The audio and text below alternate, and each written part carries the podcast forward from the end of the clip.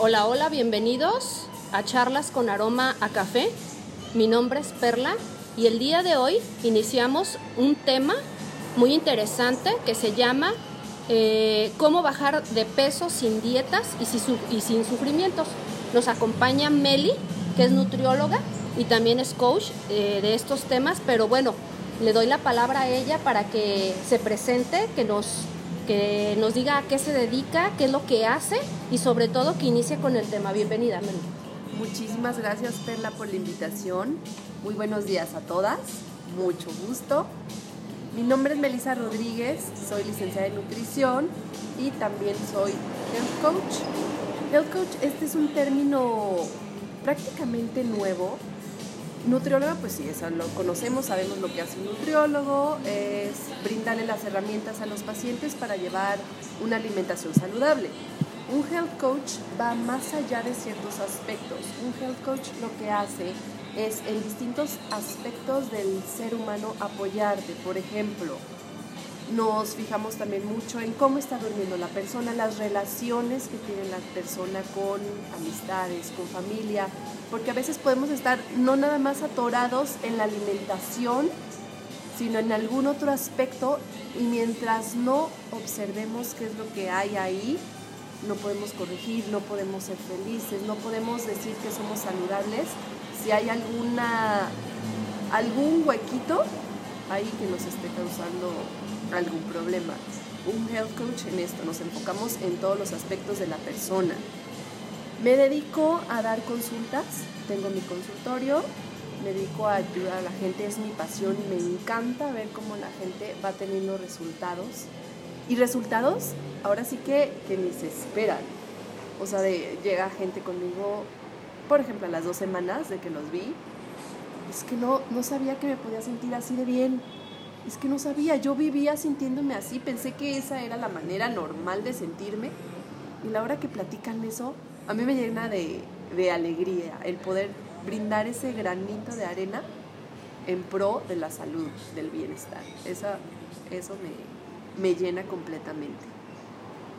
Háblanos de qué manera o qué factor provoca que nuestro metabolismo acumule grasa. ¿En qué depende todo esto? Depende, claro, una parte muy importante es lo que comemos. Lo que comemos, si comemos nosotros de más, o sea, como calorías de más a las que estamos gastando, a las que estamos quemando, obviamente va a haber un, como calorías de manera, como ganancia de calorías que en nuestro cuerpo se van a traducir en grasa. Pero no solo eso. O sea, muchas veces una persona puede estar comiendo muy poco y eso poquito que están comiendo se almacena. ¿Han conocido a alguien así? Sí. Sí. Sí. O sea, personas que... Que dicen, tomo agua y engordo. Ajá. Exacto. Literal. Entonces ahí nos está hablando que no solo la alimentación nos afecta en cuanto, a, en cuanto al peso, ¿sí? Como dices, o sea, lo que pensamos de lo que estamos comiendo. Y te lo pongo al revés. ¿Sí o no? Hay muchísimas personas que comen y comen y comen todo el día y son, son un palo. ¿Sí o no? O sea, ¿por qué? ¿Por qué? Tanto nos han dicho que, que, bueno, mientras tus calorías no excedan las 1200, por ejemplo, mientras tú comas así, no vas a subir. Entonces, ¿y estos casos qué? ¿Dónde están? O sea, ¿por qué ellos son tan especiales y nosotros no? Entonces nos habla de que hay algo más que calorías. No somos máquinas. No somos una máquina de, ah, bueno, te voy a dar, nada más sigue este plan de tantas calorías y ya. Porque en el consultorio te enfrentas a personas que sabes que de verdad están haciendo ahora sí que la dieta o el plan de alimentación y no bajan. ¿Por qué? ¿Qué hay ahí? ¿Cuál es el bloqueo? ¿Qué onda? Entonces, como profesional de la salud hay que ver todos estos aspectos. ¿Qué estamos pensando de lo que comemos? ¿Qué emociones nos crea el comer de cierta manera? A mí me gusta mucho una frase con la que me gustaría, bueno, sé que ya iniciamos, Ujú. pero es, no inicies una dieta que va a durar un mes o que va a durar cuatro semanas. Mejor elige un estilo de vida que dure para siempre. Ok. A mí algo que me encanta es, no nada más sale mi paciente con, con la dieta de la semana. No, no, a mí me gusta brindarle todas las herramientas para que ellos ya sepan cómo comer siempre. No nada más en el momento que están conmigo. A mí no me interesa que estén conmigo toda la vida. Yo lo que quiero es que eh, poder darles, como abrirles el panorama, decirles el cómo, y ellos solitos ya, ya sepan cómo hacer las cosas, no nada más los días que van conmigo a consulta. Ok. Y a mí me gusta que a su vez lo compartan con la familia, como todos esos hábitos. A mí me gusta mucho hablar de hábitos, cambiar hábitos. No nada más, ay, pues deja, deja de comer papas, pan, tortillas. Ok, ok, lo dejo. ¿Y aprendiste a comer? ¿Y dónde está el resultado? ¿Cuál es el resultado que estás teniendo? Tiene mucho que ver la edad de las personas para que tú puedas consultarlas y decirles cómo comer. O sea, tiene mucho que ver. Sí tiene que ver, pero vam- vamos más allá de lo que sí podemos comer. Estamos muy acostumbrados a escuchar lo que no. No comas esto. Esto tampoco. Vivimos en un mundo que nos prohíben de todo en este, o sea, en este campo. No esto, no esto, esto tampoco, no, esto te va a causar cáncer. No, tampoco ya el pescado porque tiene mercurio. No, este, fruta no porque ya pasaron de las 6 de la tarde. O sea, hay tantos conceptos, información por aquí, información para, por acá. ¿Y qué pasa cuando escuchamos información por todos lados? Nada, es- no se sabe si es verdad o Exacto, no. no, una confusión grandísima, no sabes, bueno, es que esto lo dijo tal persona, bueno, pero esto, lo contrario, también lo dijo tal doctor, ¿a quién le vas a hacer caso? Som- somos muy aptos a, este, a tomar de aquí y de allá y aplicarnos en, aplicarlos en nosotros. Claro. Este, yo lo escucho que fulanita me dijo que si tomo esto o como esto, Exacto. eh, mm, voy a, voy a, este, a Nos autorrecetamos. Ah, voy a mejorar, voy a ser diferente, voy a, a tener una calidad de, de alimentación, por ejemplo. Dice, yo soy muy estreñida. Ah, no, pues a mí me, me han recetado que, que coma esto, que coma lo Ahí es donde como que, que no, Claro. no va. Porque Sí, y, ah, y puede ser que a una persona le funcione, o sea, totalmente. Pero eso, si lo repite, si lo, lo replica otra persona, puede ser que para nada le funcione. Hay algo muy importante que seguro lo han escuchado, que es el escuchar nuestro cuerpo. Prestar atención de verdad en qué es lo que me está pidiendo mi cuerpo. Tal vez yo escuché que el agua de limón en ayunas tibia Exacto. que te hace bajar de peso, ¿no? Ajá. Y tal vez a alguien le funcionó, a alguien se siente bien, pero de verdad cada que yo lo tomo me dan agruras, me pasa esto. Y, y habrá personas que, ay, sí, sí, pues me está dando gastritis, pero no importa porque a mi vecina le funcionó y bajó dos kilos. Y ahí estamos haciendo cosas en contra de nuestro propio cuerpo, que mi cuerpo me está diciendo, para ya, por favor. Entonces, súper importante poner atención en qué me dice mi cuerpo, cómo se siente mi cuerpo. Yo voy muy de la mano con eso.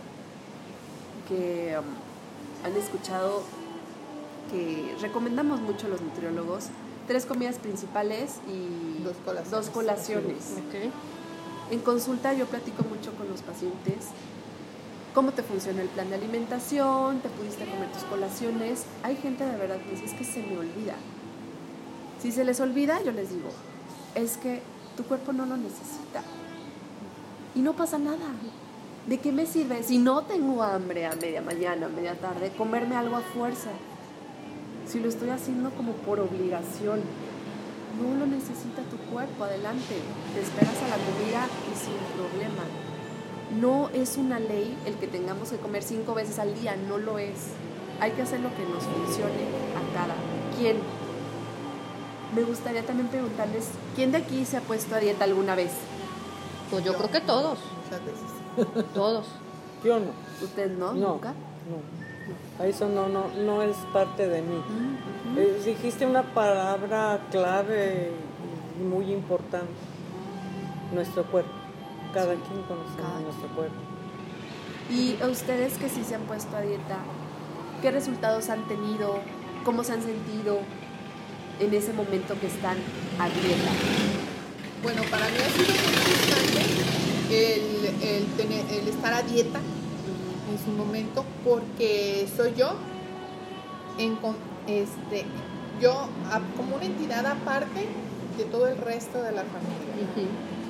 Porque no podemos comer lo mismo, porque se convierte en una crisis el hecho de preparar alimentos para mí saludables y cuando quiero compartir esos mismos alimentos con el resto de la familia, ah, eh, se molestan porque dicen, hey, te pones a dieta tú y nos quieres poner A a, dieta a todos. Ajá. ¿Qué es lo que está pasando contigo?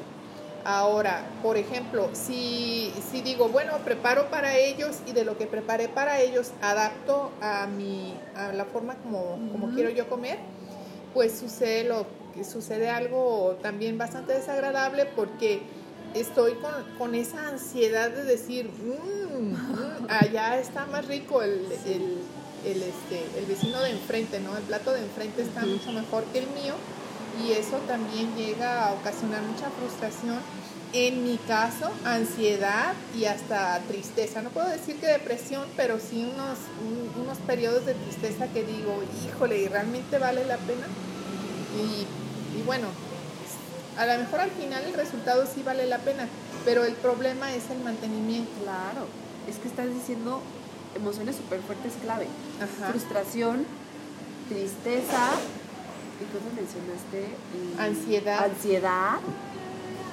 Sí. Y son emociones realmente negativas que no queremos que permanezcan ahí mucho tiempo. Entonces, ante tales emociones, ¿qué hacemos? Abandonamos. Perfecto. Abandonamos, obviamente, la dieta. Y en tu caso, en tu caso, ¿qué resultados has tenido cuando has estado Yo cuando me he puesto a dieta, que ha sido una sola vez, no me ha funcionado. No me ha funcionado y eres bien frustrante, por ejemplo, eh, según tú llevar la dieta, el plan alimenticio que, que- que te, que te sugiere, y de repente eh, darte cuenta eh, a la siguiente semana cuando vas con, con el nutriólogo, no bajas de peso, ¿no? Pero lo que sí me, me di cuenta respecto a, a- a esta situación es que de verdad las emociones juegan un papel bien, bien interesante en, en la cuestión de, de- de bajar de peso. Y como tú bien lo dijiste, o sea, el hecho de, de decir voy a bajar de peso, eso ya me genera, no sé, psicológicamente ya como una traba para decir no voy a bajar. Sí, sí, sí. ¿no? Y es, es, es, es bien terrible, por ejemplo, como, como decía este Yuri, que tú tienes un plan alimenticio, ¿no? Pero tu familia no. Ajá. Y entonces de repente esta parte, hacer tus alimentos para ti y los alimentos para tu familia es terrible, ¿no? Y eso te genera totalmente descontrol en, en todos los aspectos, ¿no? Entonces, en mi punto de vista, sí, eh, las emociones eh, han jugado un papel muy importante, pero he caído en la razón de que llega un momento en tu vida, ¿sí? Que los alimentos juegan un papel importantísimo. ¿Por qué? Porque ya no funciona tu metabolismo igual que antes. ¿sí? Hace rato tú decías, es que hay chicos que, o chicas que comen y comen y son unas varitas, ¿no? ¿Cuántos casos? ¿Cuántos casos así? Pero llegas a una edad, y creo que estamos eh, más o menos en una edad eh, promedio en la que ya no se da esta situación, ¿no? O sea, ya no. Cuando yo era joven pesaba 48 kilos y era capaz de comerme hasta 14 tacos. Imagínate, Wow. 14. Y es que todas estas emociones que nos crea la dieta, porque realmente el estar a dieta es como prohibición, es como demasiado control. Estoy pensando en todo lo que no puedo comer. Todo lo que me quitaron es lo que se me va a antojar. Porque lo tengo aquí, lo tengo aquí en la mente, latente, latente. Entonces, eso hace que estemos de malas, que nos enojemos más fácil con toda la familia, por todos los que, porque todos ellos sí pueden comer lo que quieran, ¿no? Esta división nos crea incluso mucho conflicto familiar. Y realmente entre más prohibido esté algo, más lo queremos consumir. Y el estar con todas estas emociones nos eleva obviamente el estrés, la hormona del estrés, que es el cortisol, y ese cortisol nos hace almacenar más grasa. Entonces regresamos a las dos semanas con el nutriólogo y te quedaste igual o subiste, subiste de grasa. A veces pues igual no subiste en, en medidas, pero no bajaste nada. Entonces, ¿eso qué te crea? Más frustración. Más frustración. Tal vez te avientas otra semana así, pero si no ves cambios, ¿sabes qué? No, bye. No, bye. Ni mi sufrimiento. Ni, ni todo lo que hice y, y me invitaron a tal y no fui. Entonces, estamos viendo que las dietas en realidad no funcionan.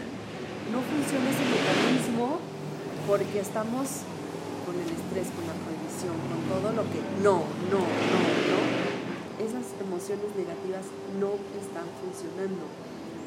Oye, Meli, ¿tú qué opinas ahora que se viene el, 2 de, febrero, pues, los mentados tamales? Ya por ahí ya muchos le entramos al monito, a la rosca y nos tocan los tamales. Y decir, híjole, estoy a dieta, o sea, no puedo comer tamales. ¿Tú qué le sugieres a una persona que está en un plan alimenticio este, contigo sobre el tema de... De, todas estas costumbres que nos inventamos, ¿no? Sí, sí, sí. Yo no sé, yo nunca prohíbo nada, precisamente porque prohibición es, no quiero, prohibición es algo muy negativo. ¿Ok? Yo promuevo mucho que sigan juntándose, sigan yendo a todas esas reuniones familiares que realmente todas las reuniones son alrededor de la comida, ¿no? Exacto. es el pretexto para juntarnos, ¿no? Entonces, a ver, ¿qué comida va a llevar cada quien? Yo digo, va, te comes tu tamalito y lo disfrutas. Uno, sugieres uno, que se toma, que se coman un, un, tamal. Sí, sí, sí.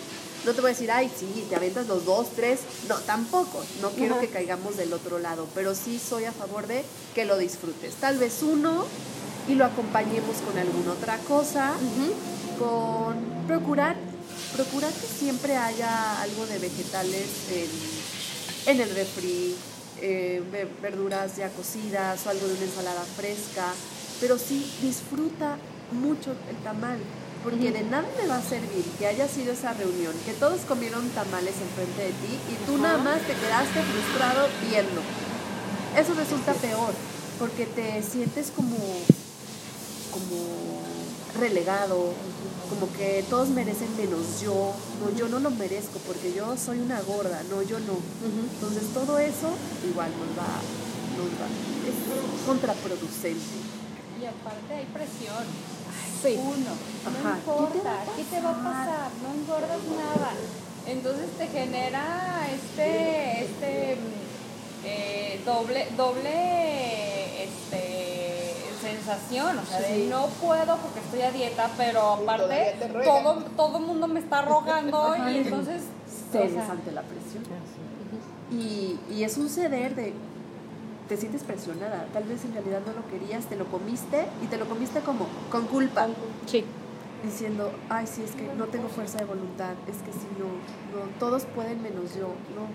Y te lo comes triste y, y volvemos a los mismos sentimientos que, que no nos dejan bajar de peso.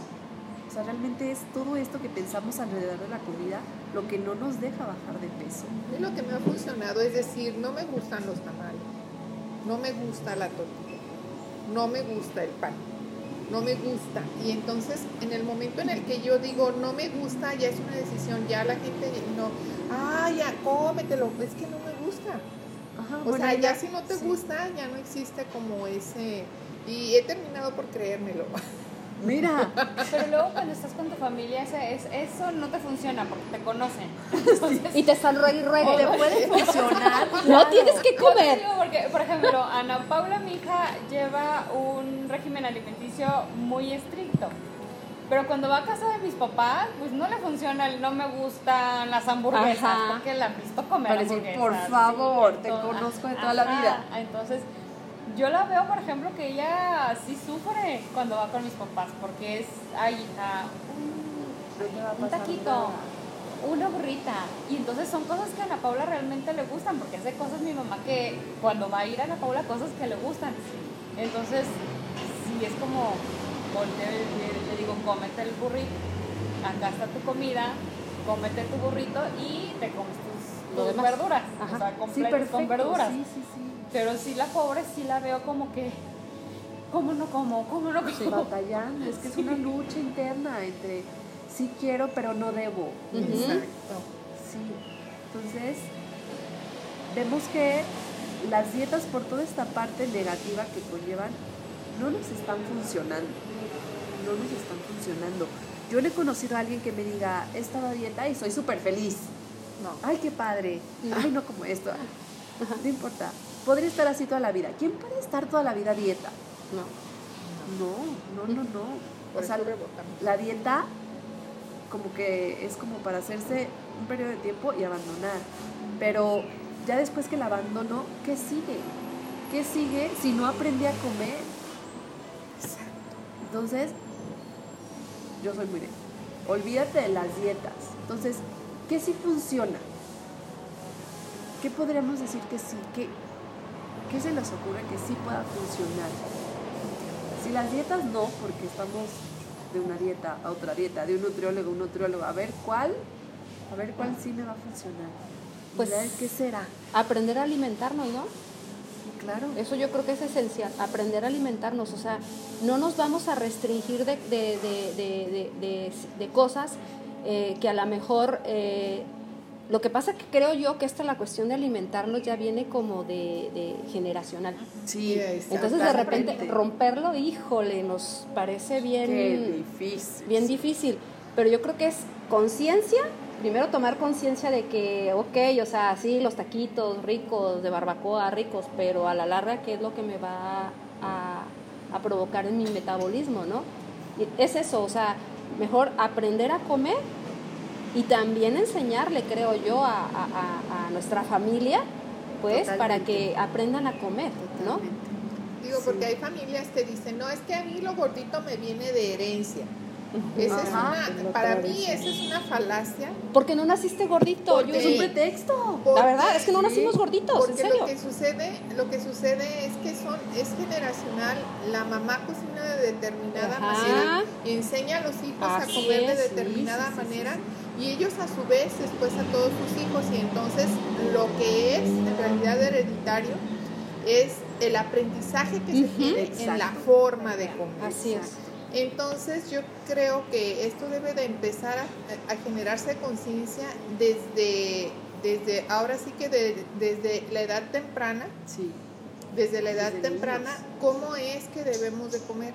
Ahora que hay mucho, un montón de teorías, ¿verdad? Yo hace como dos, tres años bajé muchísimo de peso con una teoría, con una, con una teoría que le llaman la dieta paleo, Ah. la dieta paleolítica. Y me funcionó muy bien en su momento, no sé si a, ver- a- pero Yo no la después conozco, ¿eh? empe- después empecé a bajar tanto, tanto, tanto de peso que ya no me gusté. Y Mm. dije, no, esto no puede seguir así. Y, y fui incluyendo algunos carbohidratos en mi dieta. Y después, ¿qué fue lo que ocurrió? Que ya perdí el control de nuevo. Sí. Sí, Ajá. sí, sí. Porque quieras o no, hay, hay muchas dietas, está la dieta keto, la dieta paleo. ¿Son buenas? Sí. ¿Bajas de peso? Claro. Pero hay que preguntarnos si ese cambio que estamos haciendo lo vamos a poder sostener. ¿Por cuánto tiempo? ¿Por cuánto tiempo? Ok, y el día de mañana que ya no lo haga, ¿qué voy a hacer? Tenemos que tener estrategias Exacto. para todo, porque si no el peso, el peso que bajaste se vuelve a recuperar. Entonces hay que, hay que buscar un cambio que podamos llevarlo a través del tiempo. Y dijiste algo que, que me gustó mucho, eso de, del ambiente familiar, porque nos heredaron muchas costumbres. Entonces, no solo nos heredaron como los genes, sino todo, todas esas ideas que las tenemos bien arraigadas y es justamente lo que, lo que debemos de ir rompiendo. Hay una frase también que me gusta mucho que es, tus genes no determinan tu destino. Porque se escucha muchísimo, sí. pues es que yo soy gordita y diabética porque pues así son, es mi mamá, mi papá, todos mis tíos, entonces pues, pues ya, pues así soy. No, no, no, no, o sea, no. Todo eso, sí hay una carga genética importante, pero todo lo van a determinar tus hábitos. Tus hábitos. O sea, los genes es como si también hacen mucho esta, esta comparación de los genes cargan como la pistola, ¿no? O sea, ya, viene cargada tu pistola. Sí, diabetes, hipertensión, lo que quieras. Pero son tus hábitos lo, que, va a decir, ajá, si se dispara o no. Tus hábitos, no nada más. los hábitos, ¿quién es responsable de los hábitos de cada persona? Pues uno mismo. Entonces nosotros decidimos que no porque en mi familia haya todos estos casos de enfermedades, significa que yo los debo de tener. Está en mí romper todo eso y qué queremos darle a nuestra familia, a nuestros hijos, qué hábitos le vamos a dar. También crecimos escuchando, esto, este, esta comida es malo, el comer papas, malo, todo, todo tachado, todo con etiquetas. Comida buena, comida mala. Yo los invito a que nos quitemos esas etiquetas de la comida. No hay nada bueno y no hay nada malo yo tengo un hijo de cuatro años y yo he tratado de, claro, que él sepa, que él pueda tomar sus decisiones, pero yo siempre le digo, ay, esto te nutre, mira esto, prefiere esto porque esto tiene vitaminas, porque esto tal, porque esto te va a hacer crecer. Ay, mami, pero ¿puedo comer papas? Yo nunca se las he negado. Nunca. O sea, nunca. Nomás él solito sabe que pues eso no le va a nutrir. Se puede, pero también está todo esto que sí te va a traer un beneficio. Así no, no educarlos desde esto es malo, esto es bueno. O sea, para que puedan ellos tomar sus decisiones en cuanto a su salud. Ahorita que están chiquitos, van creciendo y también ya tienen toda esa información, irán tomando, sus propias decisiones. Quiere decir que cuando una persona va contigo, Meli, a consulta, ¿realmente tú los enseñas a comer? Sí, sí. Aporto muchas herramientas para que vayan aprendiendo a comer. O sea, vamos analizando cómo es, cómo que, cómo es que la persona come. Muchas veces pregunto, ¿cómo comías de chiquito? Porque eso tiene ah, muchísimo llevas una historia. que ver. Sí. ¿Qué comías cuando ibas a la escuela? ¿Qué te mandaban de lunch? Porque de ahí sacamos muchas conclusiones.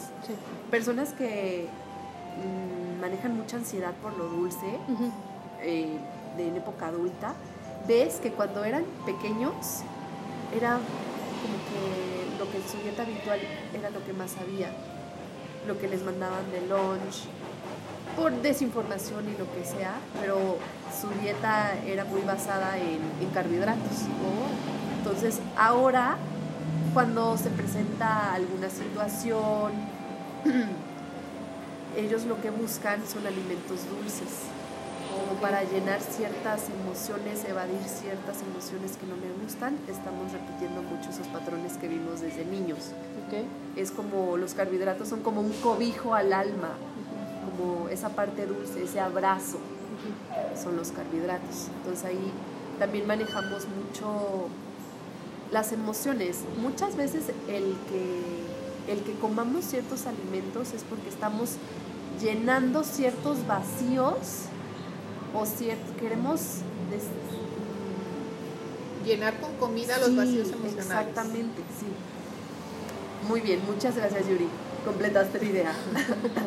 sí, llegamos a casa, no hay nadie en casa, no ha llegado nadie, me siento sola. Ay, ¿qué hago? No sé qué hacer, no sé cómo, no sé cómo mm, resolver esto que siento. Voy a abrir la despensa.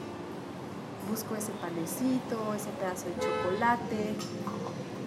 Cuando en realidad yo lo que tengo es un vacío, es que me, me siento triste, pasó esto en el trabajo, o tuve este conflicto con un familiar, Eso es en realidad lo que estoy teniendo, pero no me hago cargo y lo que estoy haciendo nada más es comer. Ahí estamos hablando de hambre emocional. Muchas veces el sobrepeso que tenemos es por un, por un tema emocional, por no hacernos cargo de ciertos conflictos o ciertas emociones con otras personas. ¿Cómo, cómo lo...? Ese es, ese, es, ese es justo mi caso. Pero yo siento, por ejemplo, que no es que no lo resuelva, es que Diego tiene autismo, entonces tiene crisis y entonces a mí me pasa que tiene crisis, yo me estreso, yo creo que el cortisol Se eleva. eleva al tope y aparte cuando ya estoy así como calmada o así como que ya pasó la crisis, entonces me, me entra a mí la ansiedad, o sea, mi- com- como me tengo que controlar en el momento, ya que, ya que pasó todo, yo empiezo em, mi crisis. Entonces empiezo con ansiedad y es el cigarro y comer. Digo, y no como tampoco en exceso, porque en la casa eh, llevamos como una alimentación dentro de lo que cabe muy sana. No tenemos como galletas, pan o papas o cosas esas a, a la mano. Pero sí, este, no es un asunto que, que, que me toque a mí, por ejemplo, en lo personal resolver, porque esto pues, va- lo voy a tener toda la vida, pues. Claro. Entonces, por ejemplo, ahí, o sea, sí como, pero ¿qué como? Sí, ahí te sugiero, por ejemplo, que te des momento, cuando estés tranquila, que hagas una lista. Bueno, hay dos listas muy importantes que, que podemos hacer.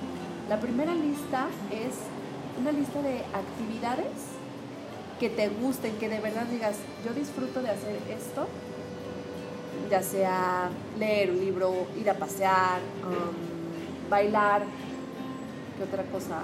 Algún tipo de ejercicio, una lista de más de cinco cosas que de verdad te llenen, que disfrutes. Vas a tener esa lista. Y la otra de alimentos, les llamamos como alimentos aliados. Porque si dijéramos alimentos permitidos, quiere decir que hay otros que no están Exacto. permiti- Ya permitidos. le damos esa Ajá. connotación. Entonces, como una lista de algunos 10 alimentos aliados, alimentos que sí están considerados dentro de lo saludable, para que sean como, como la estrategia en ese momento, ya que pasaste por ese periodo de, de ansiedad. En esos alimentos, en esa lista de alimentos que puede haber, puede haber frutas, puede haber alguna barrita. mm, a veces las personas se les antoja mucho lo, lo salado. No sé, en tu caso, Ah, mi el pan. Dulce, Yo- ¿el pan? Yo me premio, o sea, después Con pan. yo me merezco un pan. que es un panecito. Pues pan dulce. O sea, pan dulce. De hecho, no tengo y voy, o sea, Y compras. voy y compro mi pan para comérmelo. Y el, el otro día yo me, me, me descubrí, porque digo, eso, eso del, te sientes triste, Ujú. sopita caliente, te sientes Sí. triste, panecito, o desde que eres chiquito, no llores, paleta, o no llores, leche. claro. Entonces, el otro día caí en la cuenta, porque lo hice con Ana Paula, o sea, tuvimos ahí una, una situación y estábamos las dos así, y entonces, este, lonche, pero no puedo, lonche. o Lonche, sea, ahí va. có- cómete un pedacito de lonche, mitad de mitad, ándale. Y, y, y ya que recapacité, dije, no, estoy haciendo lo mismo que hicieron conmigo. Sí, sí, sí, sí, O sea, y porque esto me lo enseñaron. O sea, no lo, no, no, no lo aprendí yo sola. Igual con el cigarro, o sea, lo aprendí de mi mamá. O sea, mi mamá se, se, se ponía tensa y, Y su cigarro. Entonces, ¿cómo rompo? O sea, ¿cómo rompo con todos los 43 años que traigo de programación Es que para está- no programar a mi hija en lo mismo o a Diego en lo mismo? Está fuertísimo, pero ahí ya estás haciendo un cambio, porque Claro. ya... Ya hay conciencia. ya- Ya Exacto, ya ya lo eres descubrió. consciente de Sí. eso. Ya lo descubriste. Yo creo que tu mamá, a su edad, ahorita ni siquiera se ha dado cuenta. No, de hecho yo todavía tengo conflictos con mis papás por Sí. la alimentación de Ana Paula. O sea, para ellos flaco es desnutrido, anemia, enfermo. Sí. Este, gordito, sano, saludable, Sí, sí, sí, lo que necesita. Y entonces la ve y me regaña. O sea, de verdad, o sea, es, que es, es demasiado, es que pobre, es que, o sea, no está bien, Ah. es que a mí se me hace que está anoréxica. Y yo, o sea, Pero es que es una bailarina, ¿cómo va a tener, eh, o sea, su hija es bailarina, entonces Ah, ¿cómo. ¿cómo va a tener un régimen este, tan pesado? Pues se supone que ella es músculo. Sí, y ¿No? necesita una, y de, de hecho come mucho. O sea, come demasiado. O sea, hace seis comidas al día, seis comidas nutritivas al día. Ajá. Pero hace mucho ejercicio, de seis a ocho horas diarias. ¡Wow! Entonces, este, sí es todavía un conflicto que tengo yo con mis papás por lo que ellos tienen aprendido de, de lo que Toda su vida, a sí. ellos también. Y entonces, también esa es la parte del que le hacen comida que le gusta, cuando saben que va a ir, para que coma, porque pues ellos El sienten apapacho que... de los abuelos. Sí. Ajá, ellos sienten que no está bien nutrida. Y yo realmente, cuando, yo me acuerdo cuando estaba de la edad de, de mi hija, que estaba llenita, este, yo le pedí a mi mamá que me llevara con el nutriólogo porque no me gustaba. Y me decía que no, que porque estaba yo muy chiquita. Y terminé a los 17 años que ya pude tener como más libertad de, de moverme y andar yo sola en camión. Terminé yendo con un nutriólogo que me empastilló. Y mi mamá no se enteró. Y tuve que dejar las pastillas porque yo ya la taquicardia y, y toda temblorosa. Entonces cuando, o sea, cuando ahora que soy mamá, que Ana Paula necesitaba algo, o sea, está súper bien cuidada, súper bien observada, este, sus estudios, o sea, independientemente que sé que lo que está comiendo está bien, este, exámenes generales cada seis meses para que no, pero, por ejemplo, eh, toda esa alimentación o todo lo que yo le doy a Ana Paula lo comemos nosotros. Ok. Ella la ve delgada. Y yo delgada. Algo me está pasando. Va a ser ese tema de la ansiedad. Yo creo que es el tema de la ansiedad.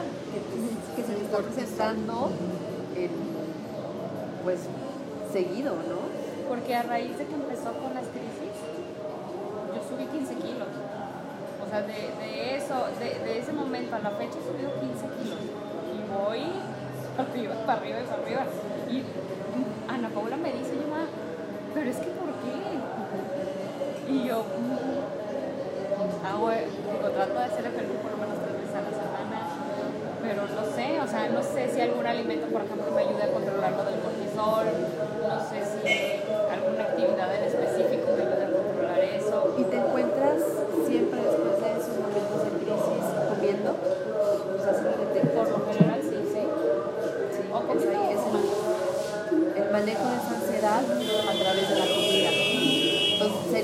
mucho lo que, lo que debemos de trabajar.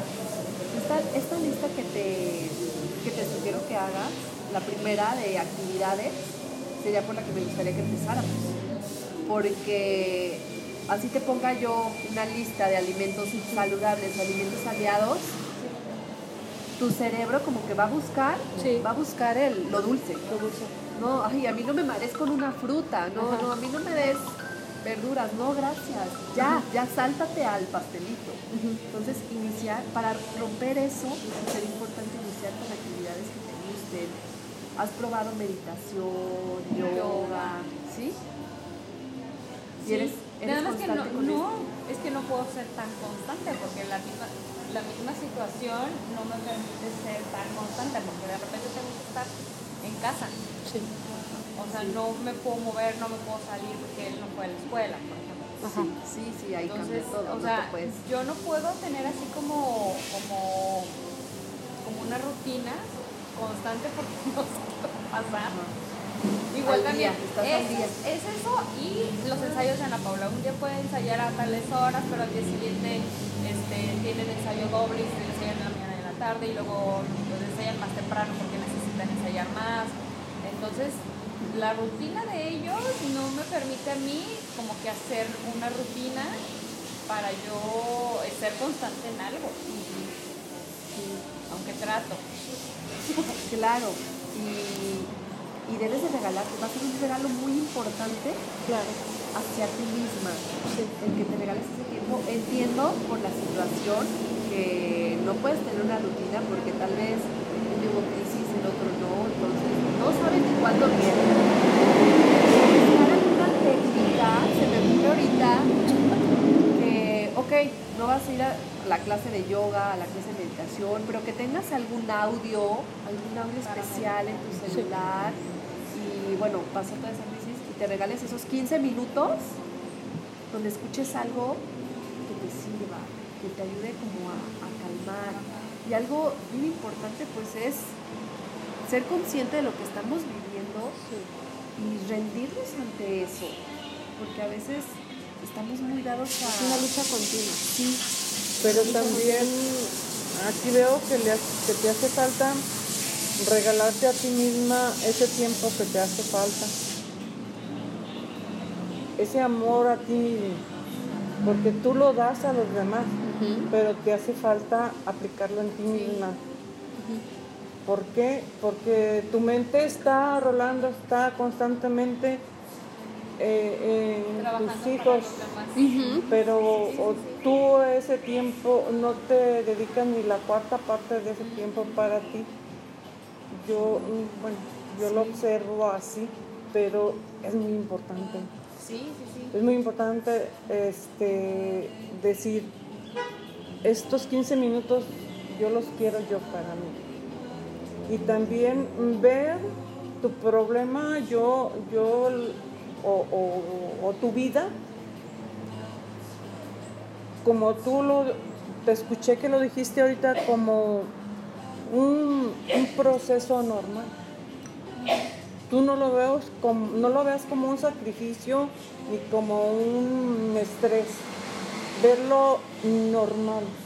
Porque hay cosas que ya no se van a cambiar.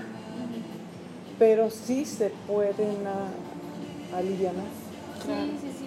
Y yo, mi, mi interés es poder este, controlar todas estas situaciones sin tomar medicamentos, porque Sí. entonces yo me pongo acá de estrés y entonces me medican a mí. Ajá. Me medican los dos para que no haya. sí. Entonces, yo no quiero renunciar a ser yo.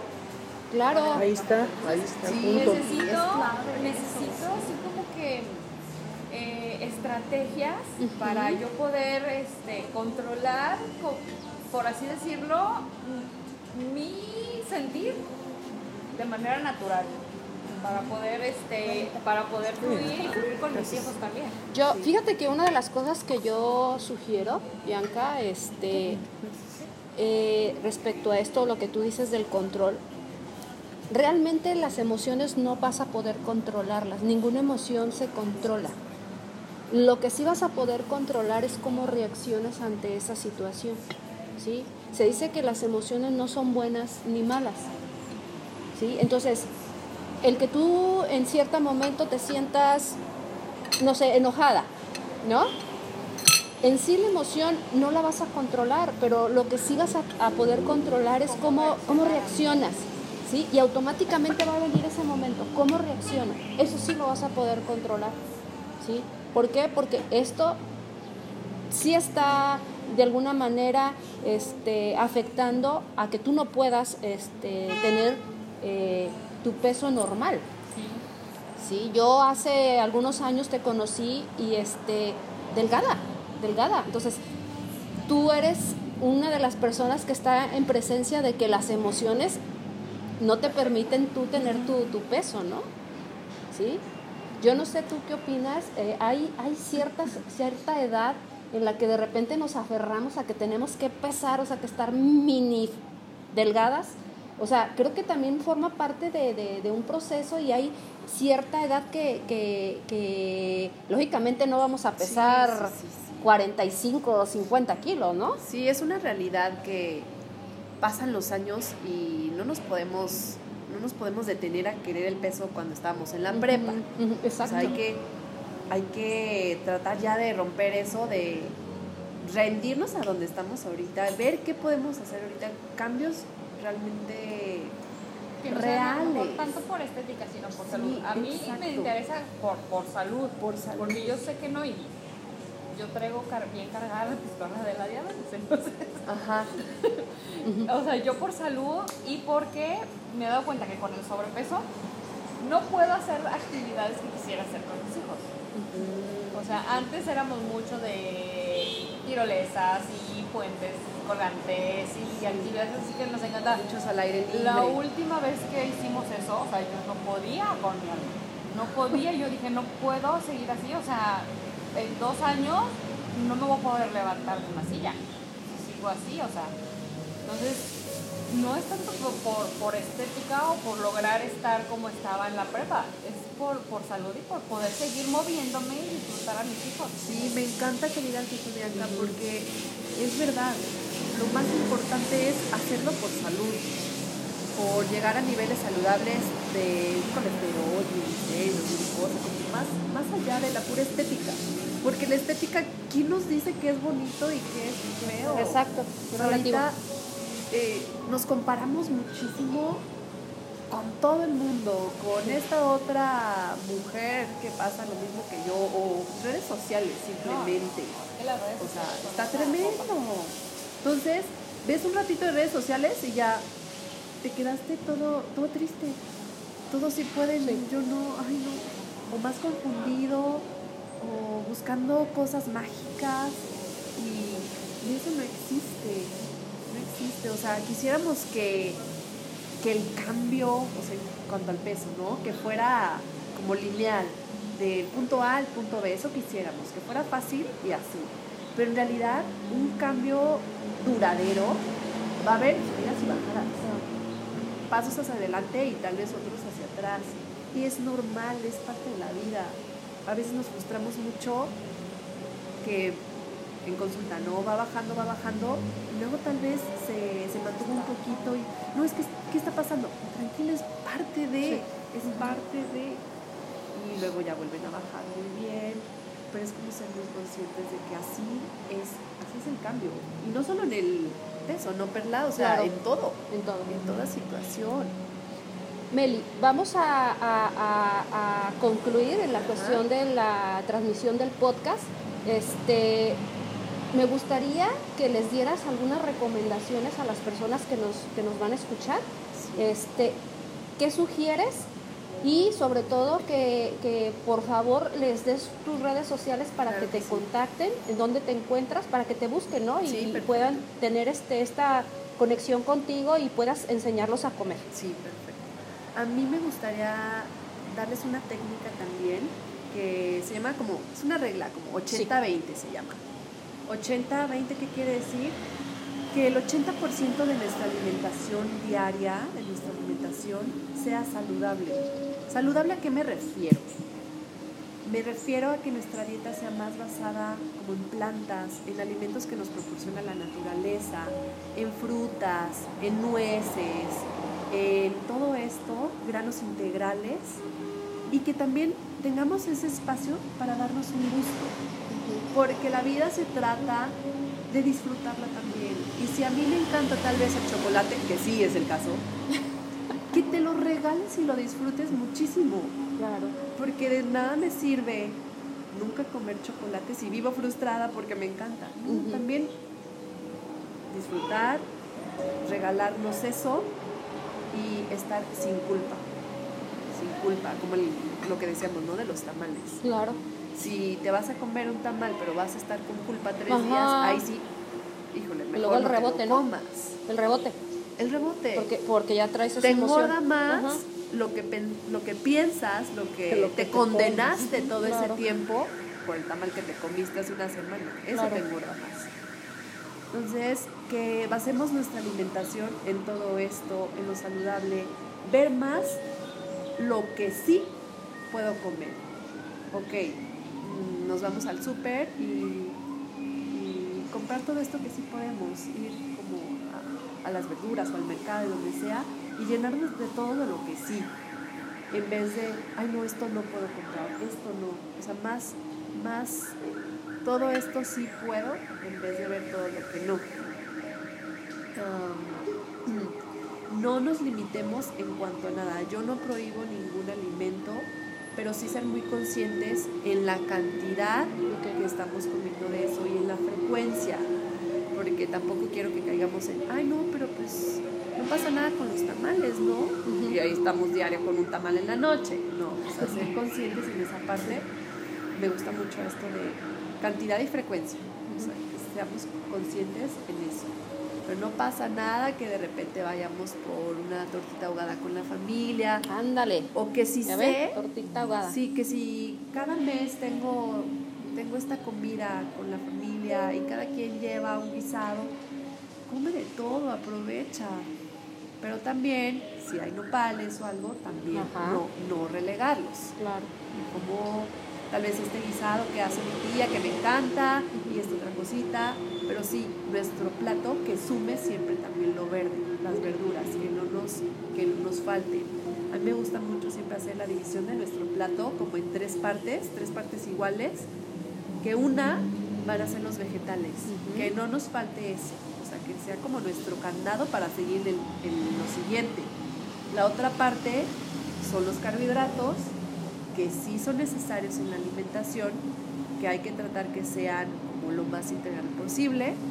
Ahí que tenemos la tortilla de maíz, incluso también se pueden, puede ser el arroz, la pasta, um, algunas tostadas horneadas, todo eso son los carbohidratos y la proteína. La, la proteína también es importantísima, que son las carnes, el pescado, el pollo, el atún, todo eso es importante porque nos va a dar saciedad, nos va a permitir sentirnos satisfechos por más tiempo.